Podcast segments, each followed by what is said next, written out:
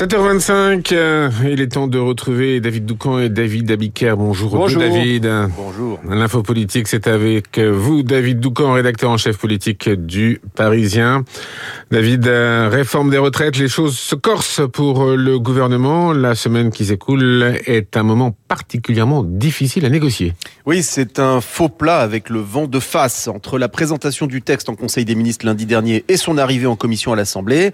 Il ne peut politiquement rien se passer. L'exécutif a dit et répété que c'est dans le cadre du débat parlementaire que le texte pourra être enrichi. Résultat, les quelques jours qui nous en séparent sont à haut risque. Les critiques pleuvent, mais le gouvernement ne peut pas y répondre efficacement puisqu'il attend le débat parlementaire pour mettre en scène à ce moment-là euh, sa volonté de faire évoluer le projet. Deux exemples. Euh, le cas de ceux qui, euh, ayant commencé à travailler à 20 ans, auront à cotiser 44 ans au lieu de 43 euh, pour les autres. Et bien sûr, les femmes qui devront travailler en moyenne 7 mois de plus contre seulement 5 mois de plus pour les hommes une fois l'âge légal passé de 62 à 64 ans. Sujet explosif sur lequel, par exemple, Franck Riester s'est cassé les dents. Le ministre des Relations avec le Parlement a reconnu sur LCP, euh, je cite, les femmes sont pénalisées par le report de l'âge légal. Inutile de dire euh, que reconnaître ainsi euh, les choses a fait le bonheur de tous les adversaires du président et de sa réforme. Il est temps que le texte arrive à l'Assemblée. Le débat y sera cadré. Les oppositions devront euh, développer leurs contre-propositions. Et en attendant, euh, le gouvernement n'a que des coups à prendre. Hum, David Doucan, la période est également euh, compliquée car euh, propice aux dissonances dans la majorité. Absolument. Euh, Si vous ressentez le besoin d'exister, euh, c'est le moment. Euh, En 48 heures, il y a eu le modem et son idée de 35 heures et demie euh, de travail hebdomadaire. François Rebsamen, euh, qui a pourtant soutenu Emmanuel Macron pendant la campagne, mais euh, qui a appelé hier à renoncer au report de l'âge légal.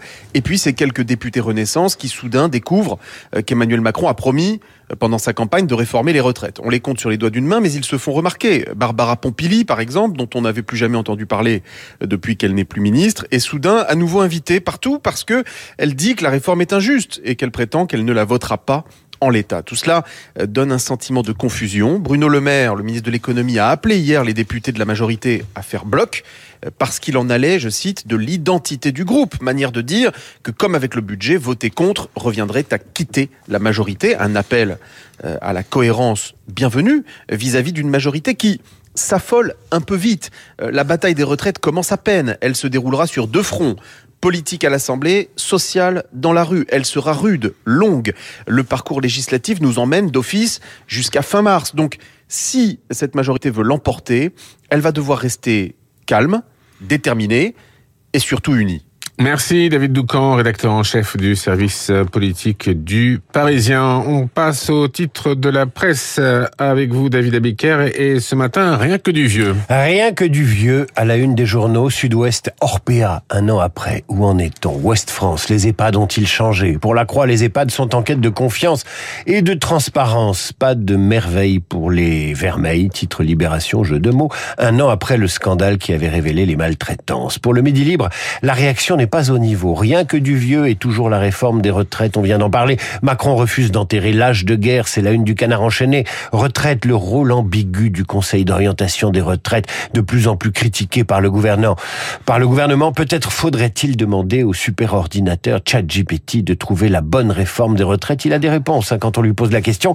Il est à la une du Figaro, le superordinateur. Faut-il avoir peur de cette intelligence artificielle demande le quotidien. Enfin, à la une du Parisien aujourd'hui en France, manque d'eau, les Français vont devoir baisser leur consommation.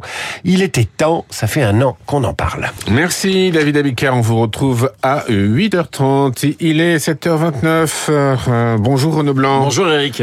La matinale de Radio Classique continue avec vous. Alors quel est le programme Et le cinéma, comme tous les mercredis sur l'antenne de Radio Classique, cinéma avec Samuel Blumenfeld, mon confrère du quotidien Le Monde. Gros plan ce matin sur un film qu'a beaucoup aimé Samuel, son titre Tard, avec notamment euh, Kate Blanchett, le 7e art à 7h40, juste le journal de Charles Bonner. 8h05, nous serons en ligne avec Céline Martelet, grand reporter et spécialiste du djihadisme. Céline Martelet pour parler du rapatriement hier de ces 15 femmes et de ces 32 enfants dans des camps de prisonniers en Syrie par la France. Céline Martelet dans le journal de Lucille Bréau. 8h15. Guillaume Durand recevra Pierre Giacometti, fondateur du cabinet de conseil Nocom.